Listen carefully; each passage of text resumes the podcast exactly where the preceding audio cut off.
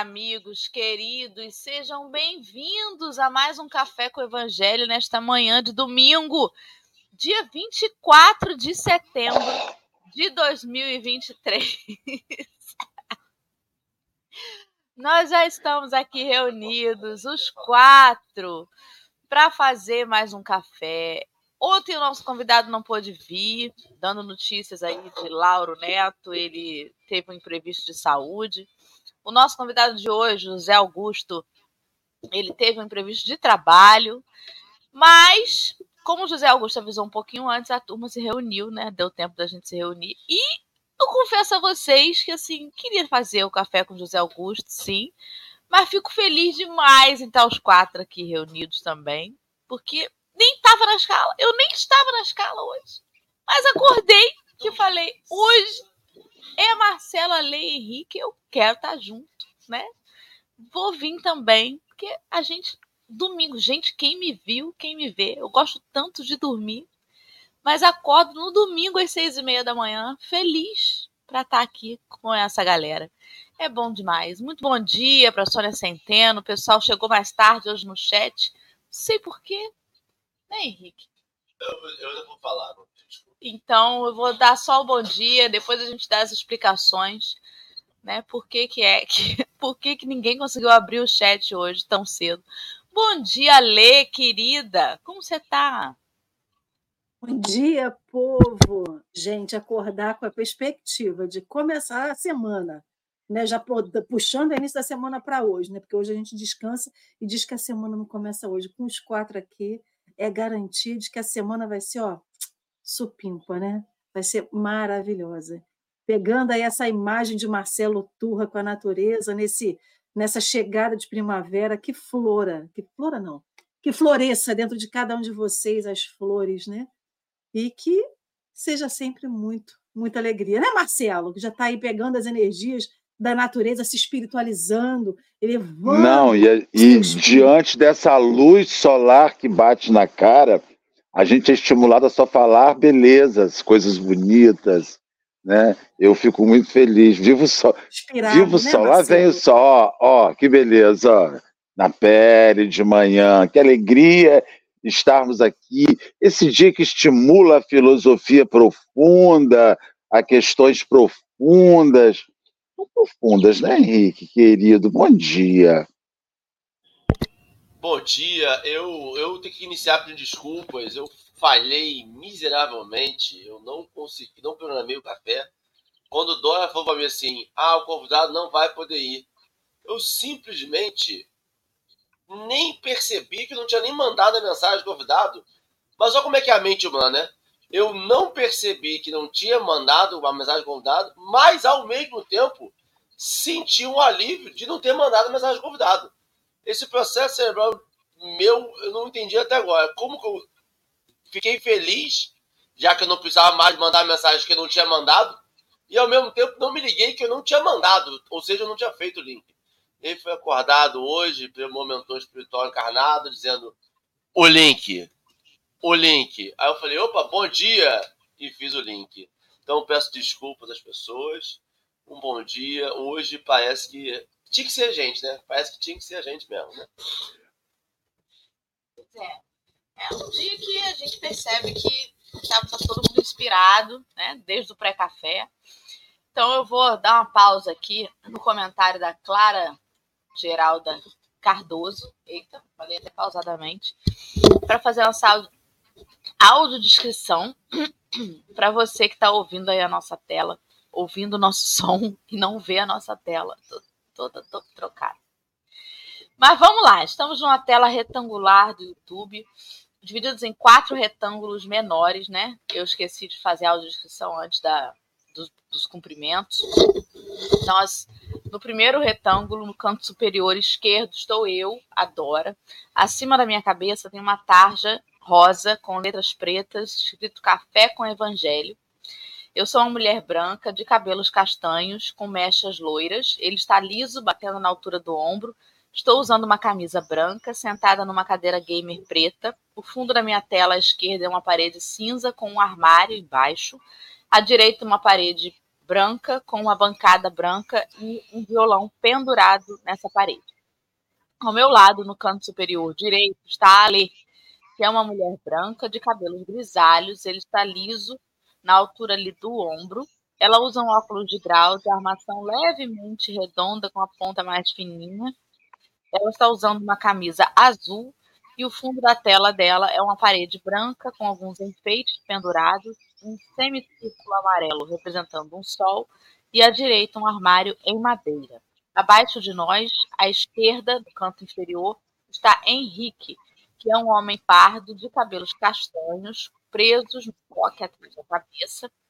Ele usa barba e bigode espessos, escuros Está vestindo uma camisa numa cor cinza, com pequenas listrinhas cinza escura, uma gola chumbo.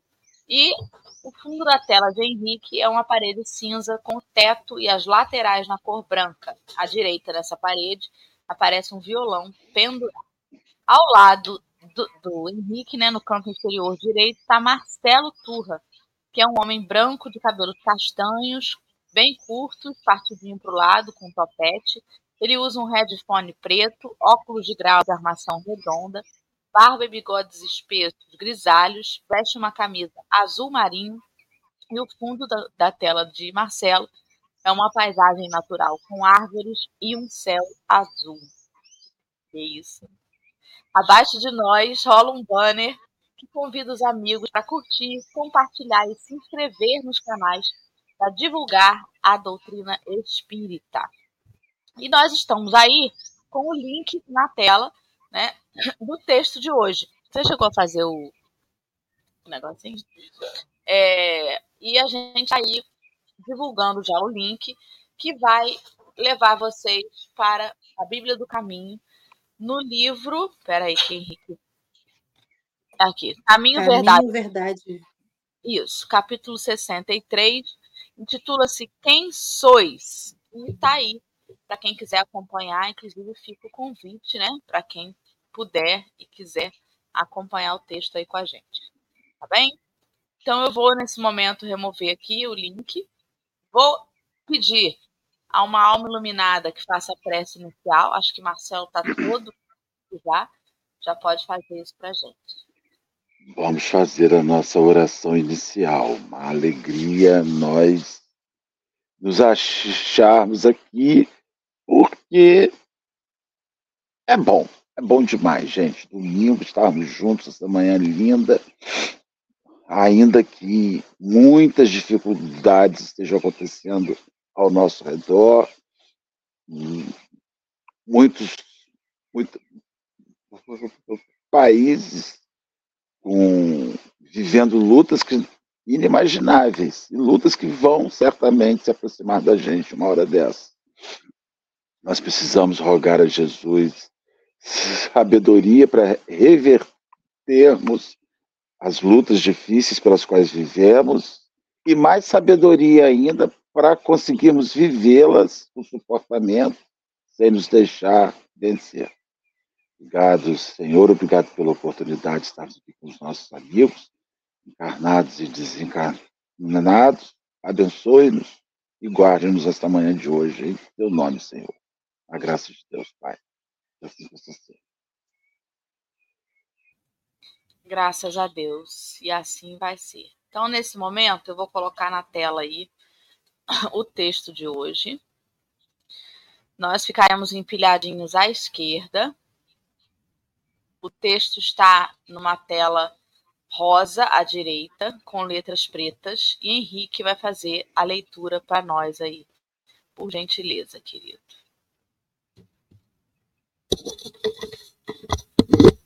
Mas o espírito maligno lhes respondeu: Conhece a Jesus e bem sei quem é Paulo. Mas vós, quem sois? Está em Atos, capítulo 19, versículo 15. Qualquer expressão de comércio tem sua base no poder aquisitivo. Para obter, é preciso possuir. No intercâmbio dos dois mundos, terrestre e espiritual, o fenômeno obedece ao mesmo princípio. Nas operações comerciais de César, requerem-se moedas ou expressões fiduciárias com efinges ou identificações que lhe digam respeito. Nas operações de permuta espiritual, requisitam-se valores individualíssimos, com os sinais do Cristo. O dinheiro de Jesus é o amor. Sem ele, não é lícito aventurar-se alguém ao sagrado comércio das almas. O versículo aqui nomeado constitui benéfica advertência a quantos para o esclarecimento dos outros. Invocam um mestre sem títulos vivos de sua escola sacrificial. Mormente no que se refere às relações com o plano invisível, mantendo cuidado por evitar afirmativas a esmo. Não vos aventureis ao movimento sem o poder aquisitivo do amor de Jesus. O Mestre é igualmente conhecido de seus infelizes adversários. Os discípulos sinceros do Senhor são observados por eles também. Os inimigos da luz reconhecem-lhe o sublime valor. Quando vos dispuserdes, portanto, a esse gênero de trabalho, não ouvideis vossa própria identificação, porque provavelmente sereis interpelados pelos representantes do mal, que vos perguntarão quem sois. Emmanuel. Bem. Voltamos à configuração anterior aí. Né? É, eu vou fazer só uma, uma pequena introdução e vou passar a palavra para vocês, que é interessante porque a gente acha que conhecer basta, né? quando a gente diz assim, fulano não conhece Jesus. Conhece, gente. Neste planetinha, ainda que você não seja cristão, você já ouviu falar na figura do Cristo. Conhecer, a gente conhece.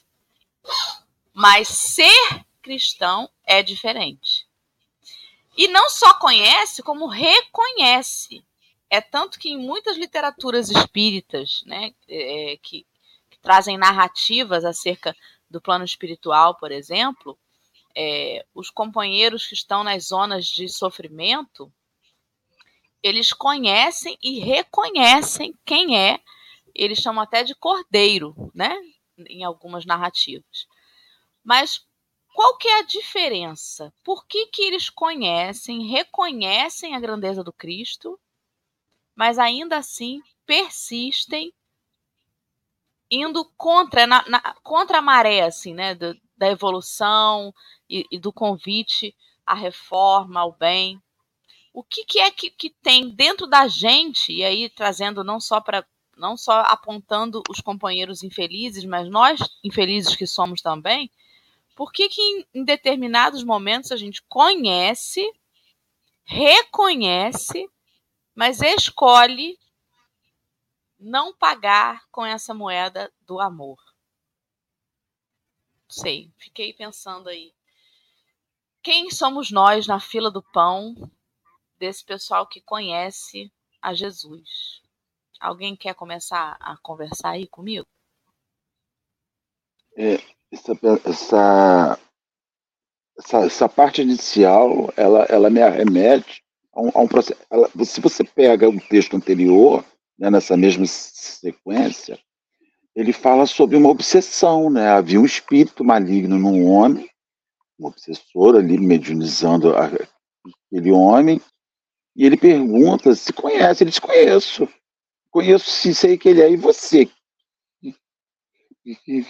Quem você é? Então, é, quando a gente fala assim, vem para a luz, você tem que conhecer, você tem que aceitar. Mas mais do que conhecer e aceitar, você tem que viver, né? Então a gente vê o mundo hoje é, repleto de conhecedores que não são experimentadores daquela daquele conhecimento, daquela instrução.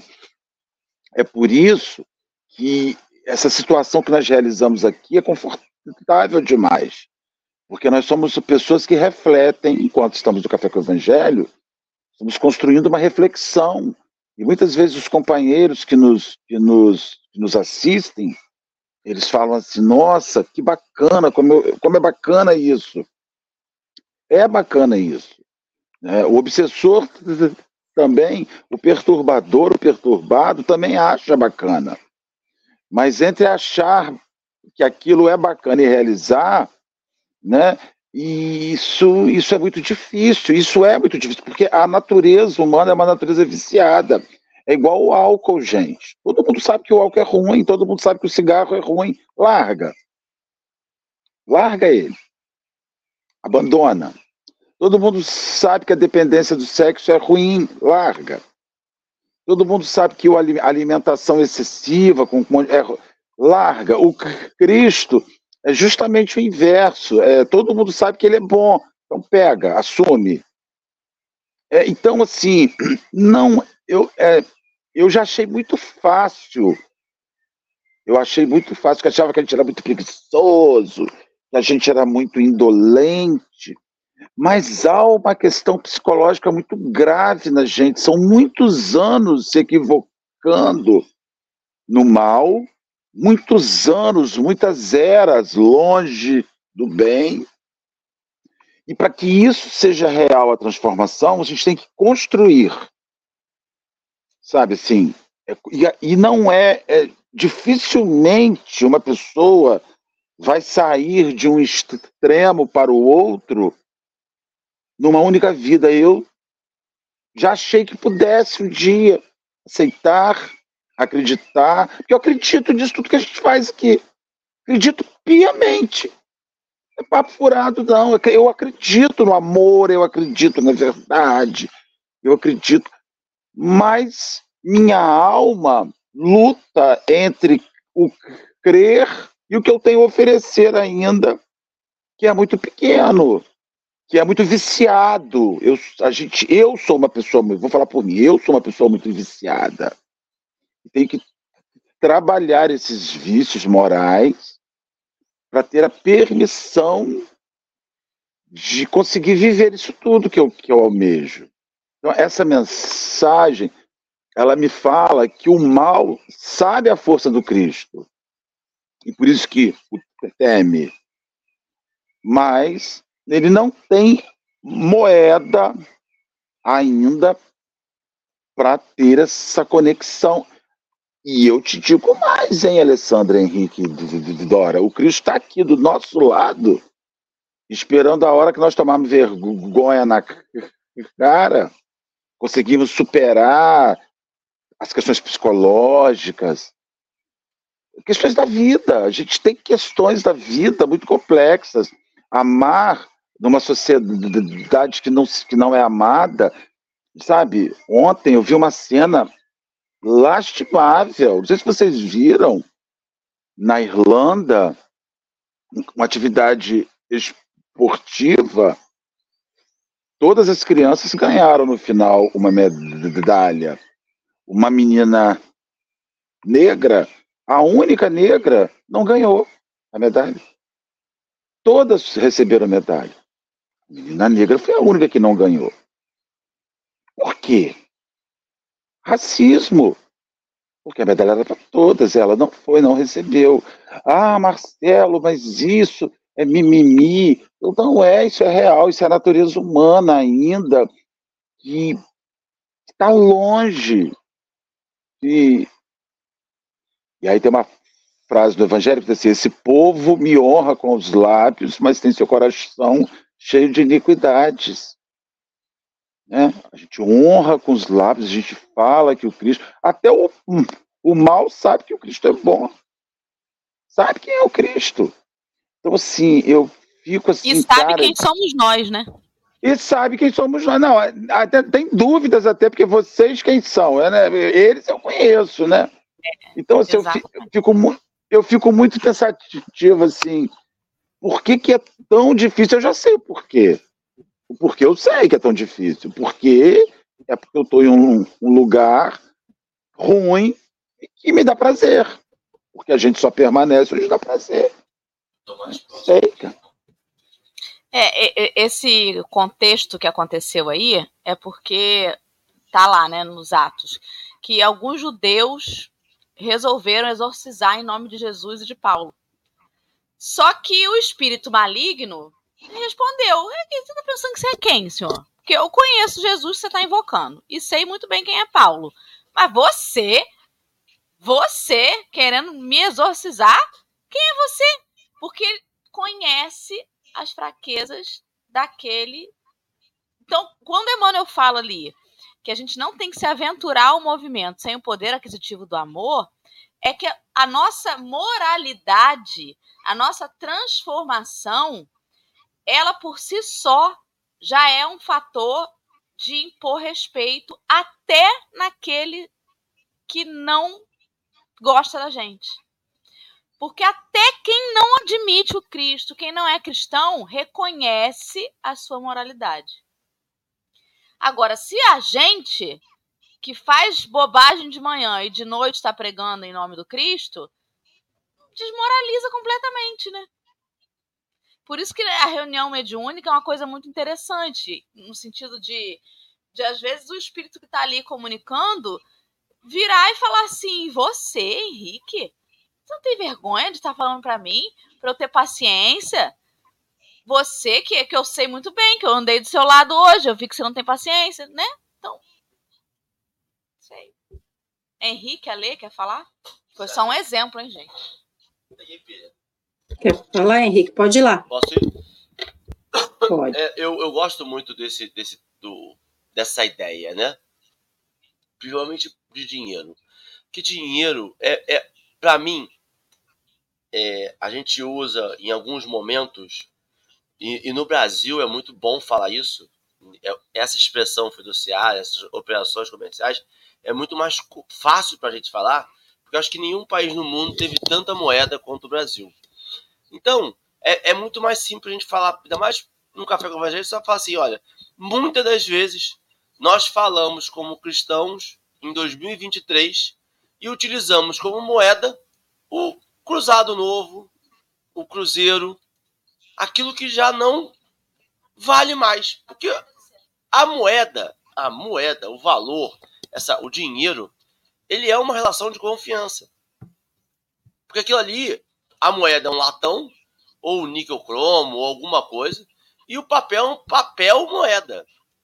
Mas a verdade, se a gente pegar, diminuir bem, bastante todas as complexidades, é um metal que a gente crava e é um papel que a gente imprime. Mas a gente tem uma relação de confiança com o nosso governo, de que aquilo ali vale o que o governo está falando, e o governo confia que a gente vai tratar bem. Tanto que é crime federal rasgar dinheiro. Rasgar dinheiro não é só coisa de maluco. Rasgar dinheiro é crime federal, porque é uma relação de confiança. Eu confio que aquilo ali tem um valor. E aí, isso gere, isso vai, vai, vai lidando todas as nossas relações no nosso dia a dia. Quando ele fala que o dinheiro de Jesus é o amor, essa relação de confiança que nós temos que ter com Jesus é o amor. E o que, que nós vemos muito hoje em dia? Nós temos uma relação com Jesus de cruzado novo. Porque quando eu estou falando de Jesus e eu prego mais o Velho Testamento do que o Novo Testamento, eu estou usando o cruzado novo. Eu estou usando o cruzeiro. Eu estou usando uma moeda que já não circula mais, o olho por olho, dente por dente. Esta moeda já não entra em circulação mais. Mas o que acontece? O que acontece, Marcelo, é que eu tenho, guardei um monte de cruzado novo no meu colchão. E se alguém começa a circular cruzado e eu não tenho real, meu, minha conta bancária está ali, ó, só recebo e pago, recebo e pago, grande troca. E eu tenho um monte de cruzado novo que eu gostaria de utilizar mas não posso utilizar mais porque não cabe. Se alguém começa a circular cruzado novo, o que, que eu vou querer? Eu vou querer gastar meu cruzado novo. Tem um monte no colchão que eu guardei durante anos. É o que eu tenho agora, sobrando. E aí, jogando para essa analogia que a gente usou, eu tenho um monte de preconceito. Eu tenho um monte de, de, de chaga na minha moralidade que eu já não cabe usar mais. Eu gostaria de ser racista ainda. Eu gostaria de ser um homofóbico eu gostaria de, de não acreditar nessa, né, nessa mudança climática. Eu gostaria de fazer tudo isso. Mas já não cabe mais. Eu preciso esperar alguém começar a circular isso para que eu possa utilizar tudo isso que está guardado dentro de mim. E aí, quando ele faz a pergunta quem sois, a resposta, infelizmente, geralmente é muito inconveniente, muito desconfortável para a gente. Que a resposta é: eu sou mais parecido com você do que com Jesus. Eu sou mais parecido com o irmão da sombra do que com o irmão de luz. Reconhecer isso é dar um passo em direção à luz, porém é largar as sombras. Eu preciso entender. E, e olha, as coisas têm cada vez. Eu, eu acredito que a vida é cíclica, né? E ela vai se. se, se, se a, a, a realidade sempre se impõe e ela chega num ponto de insustentabilidade em que as pessoas têm que, opa, precisa acordar. E aí volta de novo ao ponto. Nós estamos de novo no ponto que tem que acordar. Porque em que outra realidade a gente veria um jogo esportivo da Irlanda que não é nenhuma Copa do Mundo, que não é nenhuma Olimpíada, mas talvez seja um jogo universitário, colegial, em que acontece um ato de racismo na Irlanda e nós, em quase tempo real, temos o conhecimento do globo terrestre todo. Isto é uma exposição. Isto é um chamado. Olha o que nós fazemos ainda. Não é o que nós, enquanto sociedade brasileira, fazemos, que aceitamos, normalizamos. Nós normalizamos um monte de coisa que não dá para falar no Café com o Evangelho, senão é marcado como inapropriado. Mas dentro da gente a gente sabe quais são os crimes inafiançáveis, quais são os crimes que têm pena de morte, quais são os, os crimes que as pessoas não vão os criminosos não vão chegar a cumprir a pena porque eles vão morrer na cadeia ou vão sofrer muito na cadeia. A gente sabe, nossa realidade material se impõe, mas a gente passa despercebido. A gente faz até campanha para aumentar a penalidade, como se aquela realidade não acontecesse. Mas a gente sabe. Quando a gente quer algo mais, quando eu forço, quando aquilo me satisfaz, eu tenho que entender que aquilo está mexendo com a minha sombra. Aquilo está me dando um acorde de fazer, olha só, lá vou eu pro meu umbral de novo. Porque eu fiquei feliz com essa cena. Porque eu achei um bem feito. Porque dentro do meu coração eu falei, teve o que mereceu. A gente vê em sociedades que nós julgávamos extremamente avançadas. Nossa, a civilização, a civilidade lá é muito melhor. Você não encontra um lixo no chão. As pessoas dão um bom dia, dão boa tarde, dão boa noite. Mas são capazes de matar uma pessoa que não tem o mesmo sotaque. São capazes de discriminar pessoas que não têm o mesmo tom de pele. São ótimas e maravilhosas com os meus. Por que quando ele fala aquilo, ele fala com um judeu? E não dá para dizer que o judeu não conhece a lei. Eu já falei com o Dora. A gente pode estudar, fazer pós-graduação espírita, pode fazer tudo. O judeu conhece a religiosidade dele de uma forma muito mais íntima. Porque, enquanto a gente faz palestra, eles recitam as palavras. Então, eles são relembrados o tempo todo daquela texto, o tempo todo daquela, daquela mensagem. Só que eles estão lembrando de qual mensagem? Eles estão lembrando do amor ou estão lembrando do Velho Testamento? Eles estão falando sobre fraternidade ou estão falando sobre leis morais que têm que ser cumpridas, senão tem punição? De novo, qual é a moeda que está rolando? Qual moeda está circulando? Qual o chamado que está tendo? Quando Jesus veio e chamou amai ao próximo, amai o vosso inimigo, não dá para. É muito mais satisfatório acreditar num Deus vingativo, Deus punitivo, é muito mais fácil acreditar que nós estamos de um lado do vencedor e tem um lado do perdedor. Quando Jesus vem e fala assim, está tudo misturado, não tem mais linha de ganhador vencedor, não tem mais quem vai ganhar, quem vai perder, vai todo mundo estar tá no mesmo bolo, ninguém é escolhido, ninguém é preferencial, vai estar tá todo mundo sentado ao lado direito de Deus Pai Todo-Poderoso, porque o lado direito tende ao infinito. Isso é desconfortável para mim, que achei que já estava na minha direita. Mas é confortável para aquele irmão que estava na esquerda, que não ia sentar ali. Questão de novo, eu quero ter para só eu ter. É um lugar de preferência. O chamado de Jesus não é esse. A moeda que está circulando não é essa. Não é. E aí a gente vai para a realidade material. Adianta ler, a ler, tadinha. Você imagina a, a, a coisa dali, o coração de Alê, que todo dia de manhã sai e replanta árvores.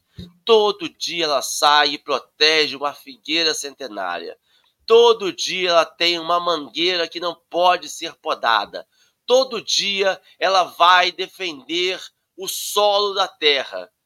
E aí ela chega em casa e vê: amanhã vai ser o dia mais quente do planeta Terra. Amanhã nós vamos ter uma enchente. Amanhã. E, e, e a realidade vai se colocando sempre para a gente. Sabe o que, que quer dizer? Ali eu podia desanimar, dizer, eu, eu planto, planto, planto, não dá resultado. Quer dizer que mesmo aquela atitude individual será sentida no coletivo. As plantas da Alê um dia vão sustentar algo, mas a coletividade ainda não pensa como a Alê. A coletividade ainda não a coletividade ainda desmata. E a coletividade precisa ser alterada para que todos nós possamos sentir a diferença. O ato do Marcelo não vai afetar só o Marcelo. Vai afetar Marcelo, vai afetar a família de Marcelo, vai afetar aquelas pessoas que convivem com o Marcelo. Aquela pessoa que passou ao lado do Marcelo e o Marcelo estava desequilibrado, vai ser afetado por Marcelo. Esse chamado dessa responsabilidade, que já não é mais o individualismo, que já vai contrário completamente à, meritocracia que a gente tenta tanto defender, como se nós fôssemos capazes de ser responsáveis somente pela gente. E o sucesso e o fracasso é só nosso. Mas não é. É coletivo. Eu preciso do Marcelo bem para que eu possa ganhar dinheiro. Para eu ser rico, o Marcelo precisa ter dinheiro para me pagar. Eu preciso disso. E a gente ainda não entendeu isso. A gente cria regra, cria, a gente cria o globalização, que é o não preciso do Marcelo, eu vou pegar dinheiro do Marcelo que fala espanhol, eu vou pegar dinheiro do Marcelo que fala japonês. Mas aí a gente vai vendo que a gente precisa do planeta inteiro, bem. Se tiver mal lá, uma hora vai ter uma tragédia aqui e a gente vai caminhar, porque a moeda que está circulando no planeta inteiro, a gente adoraria, e de novo, dizer: Brasil, pátria do Evangelho.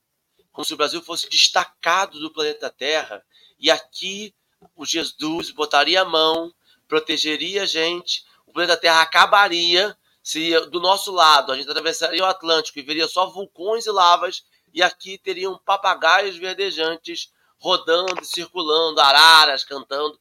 Não vai ser assim. Se não for. Por isso que Jesus falou: que não vai ficar nenhuma ovelha para trás. Falei demais, tchau. Dória fez sinal com a mão. Eu, eu, só ia, eu só ia comentar que esses dias eu estava vendo nessas páginas sensacionalistas dizendo que tá vindo um novo vírus da Índia. Aí eu, eu sou a pessoa que gosta de ver comentário nas postagens, né? Eu entro para ver os comentários. E aí os, um dos comentários era assim: mas por que, que não tranca logo esse lugar e isola eles lá? falei, uai, gente, que comentário mais fraterno, não é? Alê, querida, fale, por favor.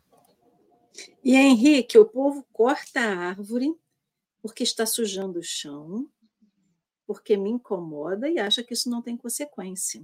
E o curioso é que você corta a sua árvore, mas você vai botar o seu carrinho na sombra da árvore do vizinho, porque sabe que a sombra vai deixar o carro mais fresco. E aí é curiosíssimo, né? A mente humana é curiosa e acho que a gente pode, graças a Deus, eu não sou psicóloga, psicanalista, psiquiatra, nada da mente humana, porque eu não consigo entender a mente humana. E sobre consequência, eu acho que esse texto ele traz muito sobre consequência, porque tudo começa porque Paulo faz uma cura. Tudo começa porque Paulo se apropriando de toda a mudança que ele teve, se apropriando da reforma íntima, do autoconhecimento que ele fez e do, do não vou dizer empoderamento não, mas é da, da execução da cristandade dele, ele consegue ter esse poder de curar e de expulsar demônios. E aí alguns desavisados né, vêm, passam e falam assim, ele é Paulo, acredita em Jesus. Se ele expulsou o nome de Jesus, eu também posso. Ou, se, ou seja, a inveja. Se ele faz, eu também posso fazer. Quem é ele para fazer? Porque se eu sou judeu, eu sou maior do que ele, então eu também posso fazer. E a gente faz isso na vida. A gente vê alguém fazendo, ué, mas se ela faz, eu também tenho que fazer. Se aquela pessoa faz isso, eu também posso fazer. Então, mostra que se a gente tiver vontade, todo mundo é competente para fazer várias coisas. Mas competência, o que, que, te, o que, que te titula competência? É porque você é mais rico do que o outro? Porque você estudou mais do que o outro? Porque você tem uma posição social maior do que o outro? E no âmbito do, do cristianismo, o que importa é a moral. Você pode ser a pessoa mais rica do mundo e não ter moral nenhuma, ou a pessoa mais pobre do mundo financeiramente, que muita, muita gente confunde essa humildade, né, que a humildade, essa, essa simplicidade que a bem-aventurança nos dá, como se fosse pobreza. E são coisas totalmente distintas. E aí a pessoa fala assim: não, mas eu sou muito humilde. Muito humilde. E a pessoa é soberba, a pessoa é egoísta, a pessoa é ególatra, a pessoa tem vários vícios morais. E aí ela é riquíssima financeiramente, mas ela tem bondade que transborda do seu coração. E aí, vocês vão falar assim, mas o que isso tem a ver? Porque quando a gente está. Eu nunca participei de uma mesa mediúnica, mas a gente estuda na casa espírita, a gente, né, os professores da casa espírita nos dão vários testemunhos do que acontece numa reunião mediúnica. Que o, o dialogador, quando né, vai ter aquela conversa com aquele espírito que está chegando ali, o espírito fala na cara de pau, na cara dele. Mas quem é você para estar tá falando isso para mim quando você não está aqui dentro, você é totalmente diferente? Ou seja, as nossas mazelas, os espíritos conhecem, principalmente os espíritos que nos acompanham, que a gente chama de obsessor, mas são espíritos que a gente chama para perto da gente. E que quando a gente está na reunião mediúnica, eles expõem as nossas fraquezas. Ou, na verdade, eles expõem quem a gente é de verdade. Porque quando a gente vai para casa espírita, a gente veste uma máscara de bondade. Eu sou bonzinho, eu sou caridoso, eu sou humilde, eu sou simpático, eu gosto de sorrir para as pessoas. Mentira. A casa espírita é só um momento em que você está ali. Só que a sua vida não é feita de momento, a sua vida é feita do dia, dos 24 horas. Se você vai gastar duas horinhas lá na casa espírita, uma horinha na casa espírita, isso não vai te assegurar nenhum título de, de competência para você poder chegar para o espírito e dizer assim: sai daí que aí não é um lugar seu. Ele vai dizer: mas quem é você se você estava aqui comigo ontem? E e, e, desculpa interromper você, mas olha só, a gente usa a casa espírita como se fosse filtro do Instagram. Que a gente bota filtro para botar maquiagem, para botar não sei o quê, para reduzir não sei pra o quê, mascarar. Pra lá.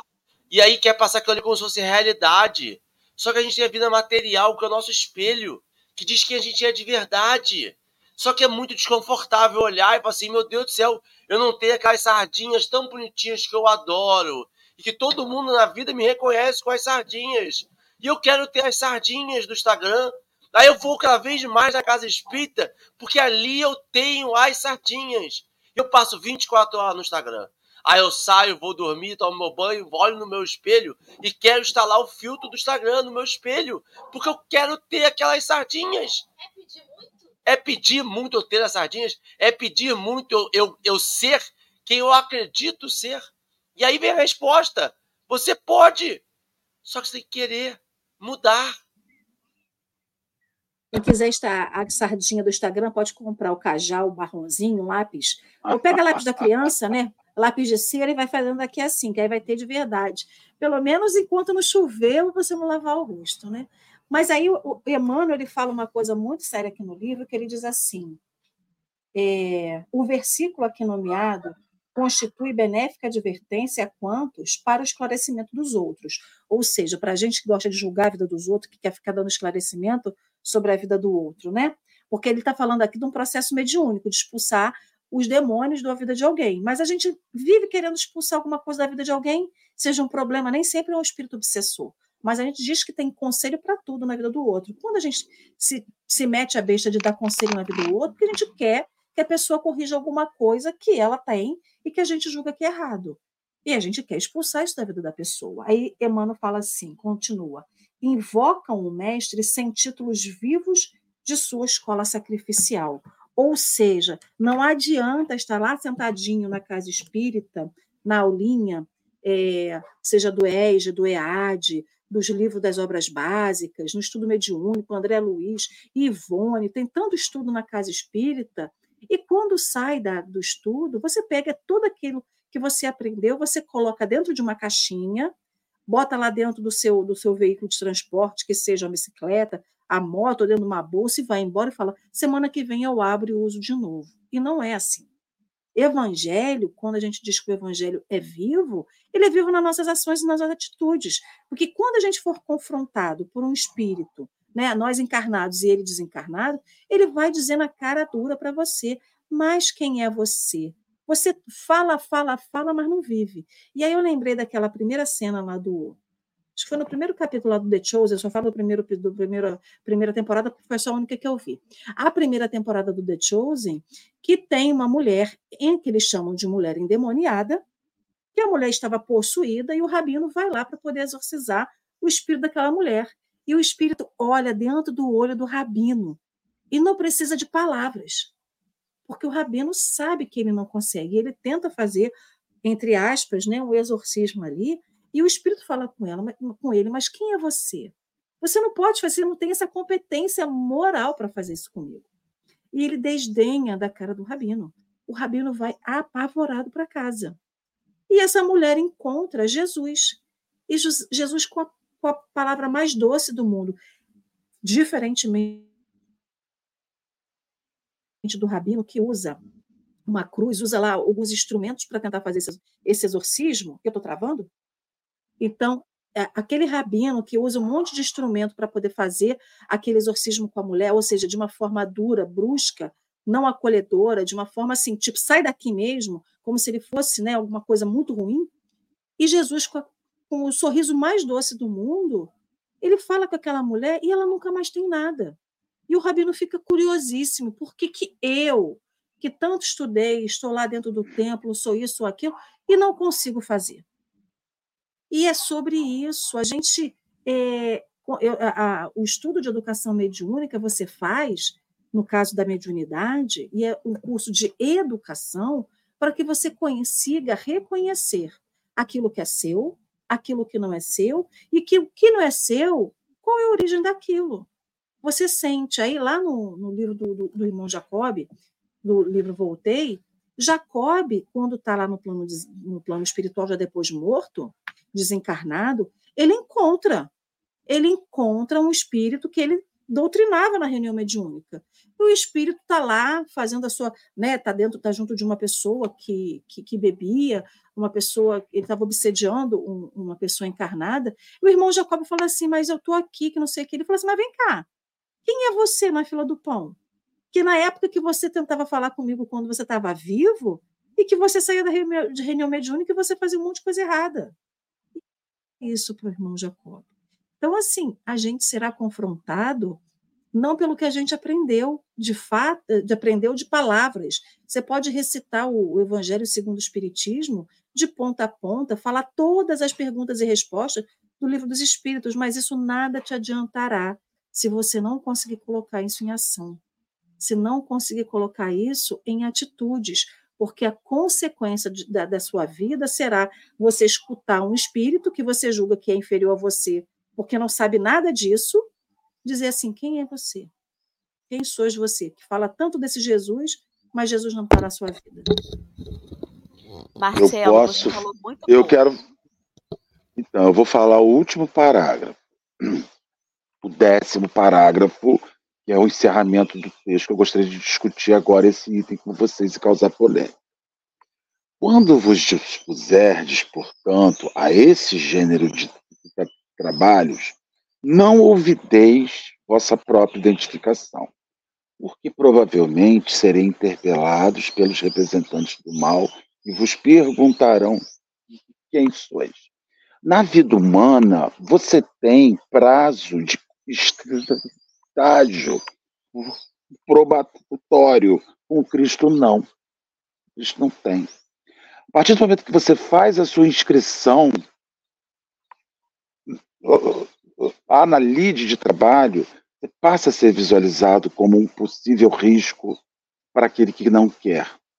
O grande caminho que eu acho, que é o que falta, gente, assim, eu não amo. Não amo. Assim, aquele amor, eu não amo. Sabe? Eu acho que tem, poucas pessoas amam aquele amor, né? Todas as letras maiúsculas. Mas eu sei disso, eu não posso enganar. Eu vou falar para vocês sobre reunião mediúnica ao longo da experiência que nós temos na reunião mediúnica. O espírito vem, sim, e desafia você. O problema é quando o esclarecedor ele quer vender uma imagem. Porque o, o esclarecedor, uma das dinâmicas de um, um esclarecedor honesto é assim: Marcelo, você não vale nada.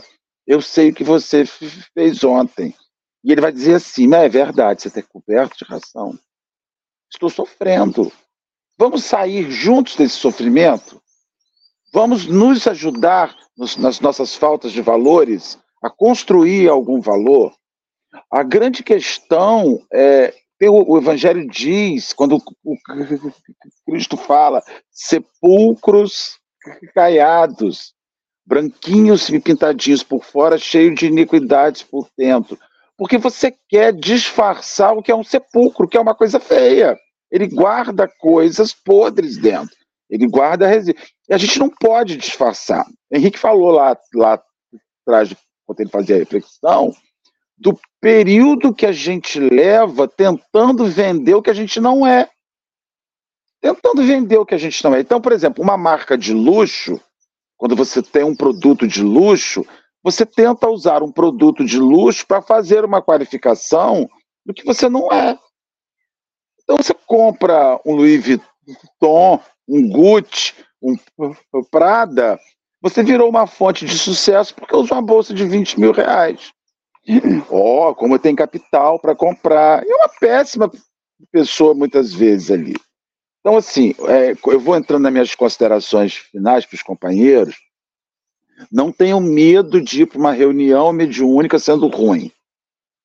Mas use o mecanismo da reunião mediúnica para se transformar, tentar ser melhor, para buscar ser melhor. O, a tarefa no bem, ela acolhe qualquer pessoa, inclusive o mal. Ela acolhe qualquer pessoa. Agora, ela não consegue ser desenvolvida, qualquer tarefa do bem, por um mal que se fantasia de bonzinho. Esse não, não cresce. Esse não cresce. Esse não cresce. Simão Pedro arranca a orelha de um soldado quando vai buscar o Cristo no Gólgota, indo lá para o Gólgota, no Jardim das Oliveiras. Ah, Simão Pedro era uma pessoa maravilhosa. Ele teve um surto, ele era ruim, ele não era pessoa boa, porque a pessoa que consegue tirar uma espada e ferir um outro, não é uma pessoa que tem Jesus no coração, que entendeu o amor ainda. Entretanto, numa das aparições do Cristo, depois da morte, está todo mundo depressivo no barco, e agora o que, que vai ser antes de Pentecostes? Pentecostes não tinha acontecido ainda, que inicia os atos, né? Aí ele, eles estão pescando, não pegava nada, não pegava nada. Um homem lá da praia sinaliza à direita, eles jogam e quase vira o barco. Era ele de volta, né? E aí ele senta ali e vai começar. Pedro, tu me amas? Ah, amo. Ó, se não, amo. Depois ele pergunta pela segunda vez e pergunta pela terceira vez, deixando Pedro dúvida. Por quê? Porque o amor não é o amor que nós temos pelos nossos.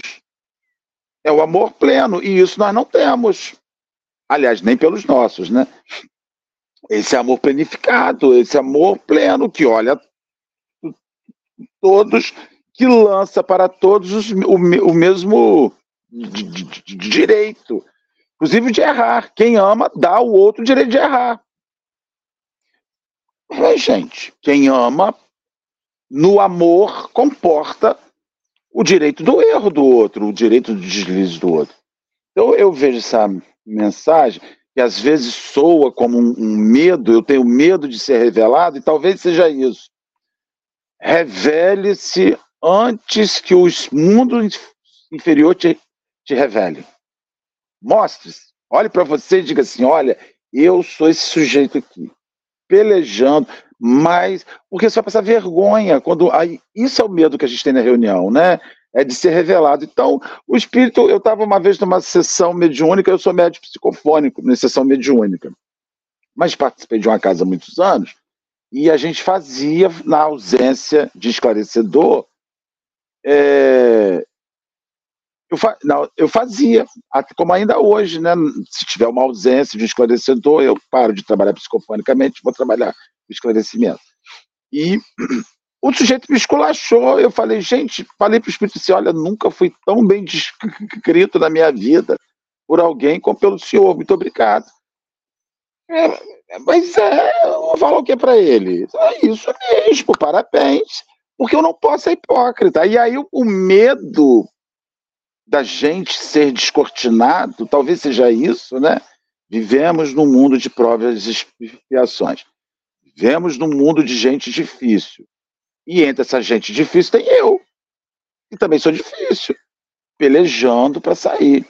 Então, assim, uma grande, uma grande forma de não ser humilhado por um espírito perturbador é você saber quem você é. Porque quando ele te revelar, você vai dizer assim para ele: meu filho, estou pelejando. É isso mesmo, parabéns. É, eu acho que a grande questão, Marcelo, né, por exemplo, numa reunião mediúnica do sujeito ter medo de ser revelado, não é nem ele não saber quem ele é, porque no fundo, fundo, a gente sabe, né? A gente, a gente sabe quem a gente é. O problema é ele me revelar na frente dos outros, porque os outros sabem que eu sou assim. Né? Então, o grande problema da gente é que a gente tem muito medo das pessoas não amarem a gente, se descobrirem que a gente é um pé no saco. E eu quero ser amada. Entende? Se o sujeito descobre que eu sou osso duro de roer, não vai gostar de mim. Vou perder seguidores. E eu não quero perder seguidores. Aí eu, né? Então, a questão é, e isso é muito sério, tá? Normalmente, normalmente, a gente faz isso com os outros, então a gente tem medo que façam com a gente. Eu não gosto mais de, sei lá, de, de Dalva Santos, porque eu descobri que Dalva Santos é flamenguista.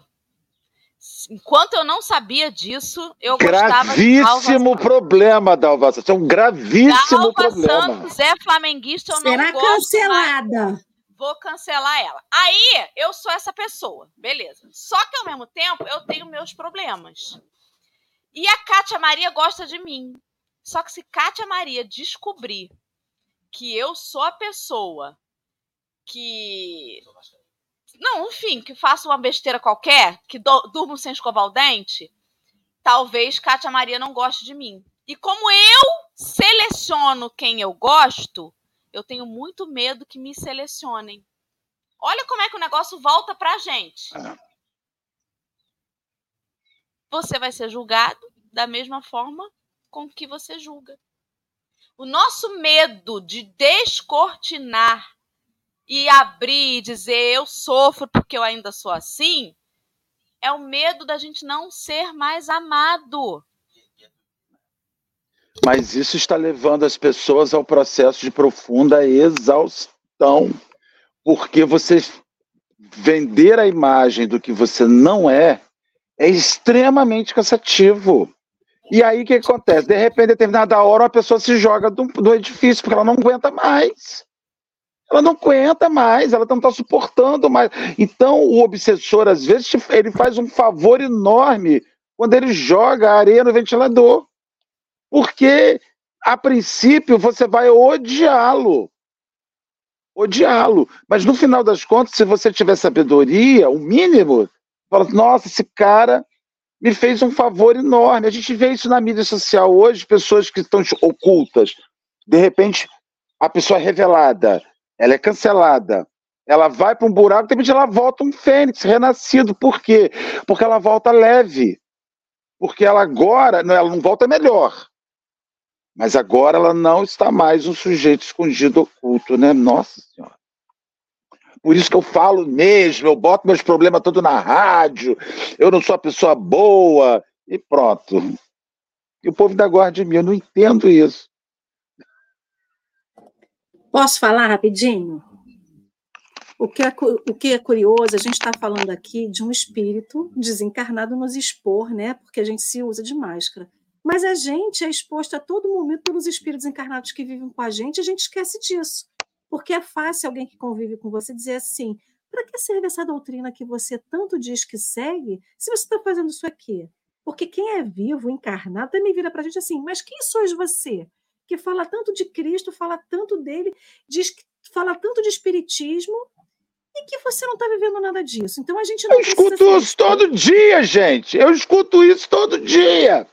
Minha mãe me ameaça todo dia que vai no centro espírita me mostrar quem eu sou para as pessoas.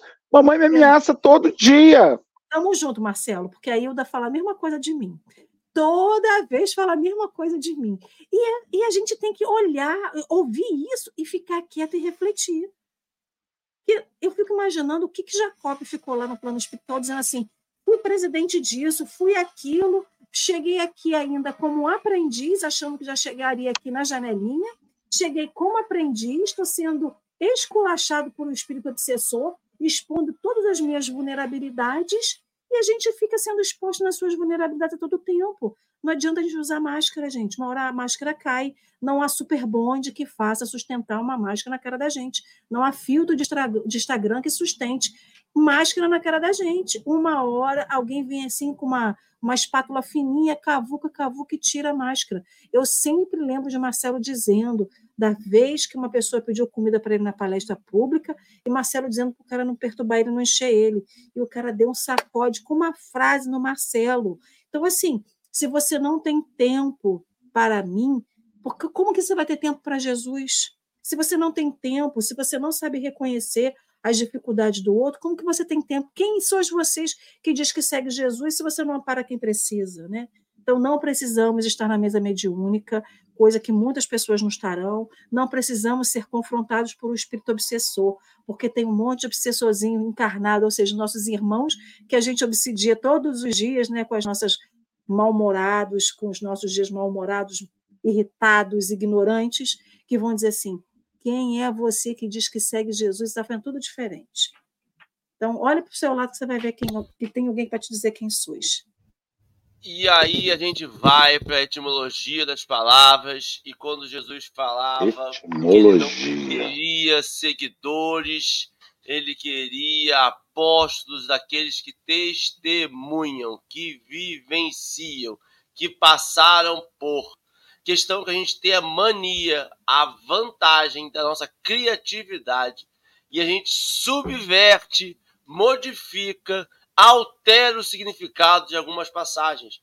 Quando fala, já não sou eu mais que falo, mas é Cristo que fala por mim, a gente achou que aquilo ali era o quê? A pessoa estava sendo escolhida. A partir daquele momento, qualquer palavra dele é a palavra de um escolhido. Só me vêm os faraós que eram reencarnações dos deuses Osíris e Horus, e Deus Sol e Deus.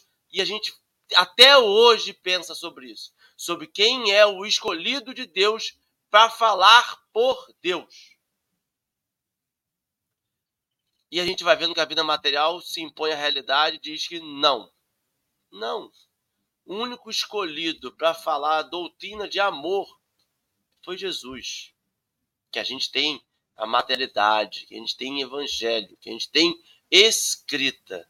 Não foi, a gente tem Moisés com escrita direta, a gente tem um monte de coisa, mas a pessoa que vivenciou e disse que estava vivenciando o mais próximo da lei de Deus foi Jesus. O que a gente tem que fazer é viver e aprender ao longo desse momento e falar do nosso aprendizado. E aí Marcelo falou assim: eu sou assim, eu falo tanto, as pessoas ainda gostam, porque elas reconhecem em você o aprendizado. Elas não reconhecem em você a perfeição, elas não reconhecem em você que você é o oráculo, elas nem. Olha que loucura, Marcelo. Elas adoram você, mas elas não querem ser como você. Por quê? Porque você é você. Elas querem ser a melhor versão delas. E é a mesma proposta do Cristo. Cristo não queria que nós fôssemos exatamente como eles. E o que ele pede é: seja a sua melhor versão sua. Eu não. Marcelo, eu já comprei roupa pela internet. Fica lindo no modelo.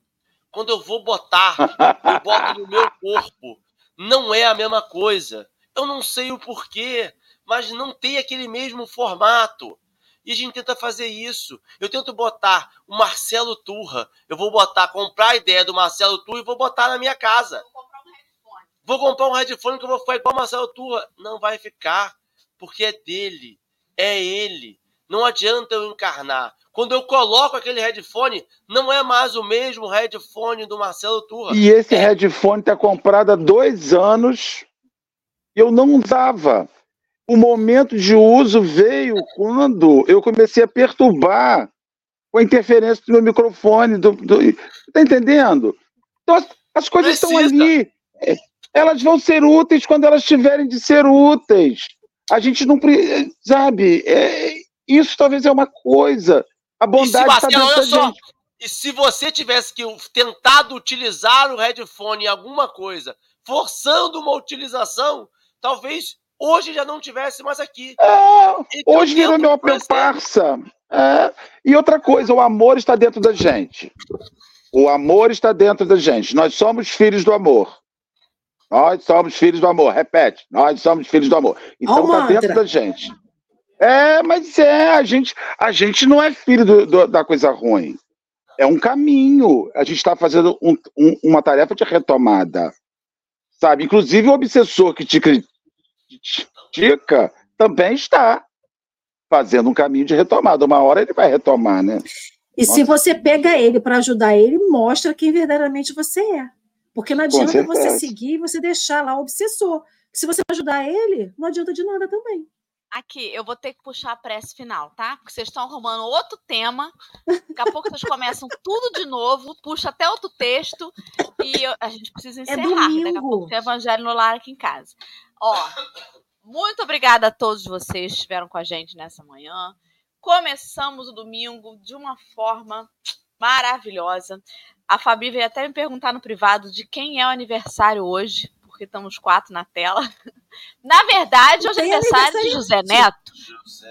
José Neto, José Neto, irmão, José querido. Neto, irmão querido. Bom, ser 62, está fazendo 41 aninhos hoje. Quem tiver o telefone dele, mande mensagem, porque ele adora. Ele adora receber mensagens privadas, adora. Vamos lotar a caixa de mensagens do Vamos Zé botar Neto, na tela, vamos botar. Bota na tela o telefone do Zé Neto, para todo mundo mandar. Não faz isso não, pelo amor de Deus. Ele já a pouquinho apa aparece na porta ali me dá uma sapatada. Então vamos orar, meus amigos. Que alegria começar o dia com vocês. Vamos que vamos. Terminando aqui mais essa oportunidade, Senhor, a gente só tem a te agradecer. Porque a gente ri até das nossas bobeiras, das nossas fraquezas, dos nossos equívocos. A gente ri, mas ri assim, aquele ri para não chorar. Porque a gente se constrange também, Senhor, porque a gente sabe que já dava para ser um pouquinho melhor e a gente está em passos de formiga, às vezes sem vontade. Mas é estando juntos e estudando sobre as passagens que nos remetem o teu amor e o teu caminho, é que nós vamos angariando essa vontade, né? Uns com os outros, incentivando, inspirando a fala de um, o comportamento do outro, a mensagem carinhosa de cada um que aqui se junta. A gente vai ganhando forças para entender que a gente vai chegar lá, que a gente precisa querer de verdade. Então, Senhor, obrigada pela confiança e cada novo dia é um depósito de confiança para a vida de cada um de nós. E assim seguiremos juntos, se Deus quiser. Graças a Deus. Que assim seja. Muito obrigada, meu povo. Vamos que vamos, que amanhã é segunda-feira. Aproveita o domingo e tem mais café. Beijos.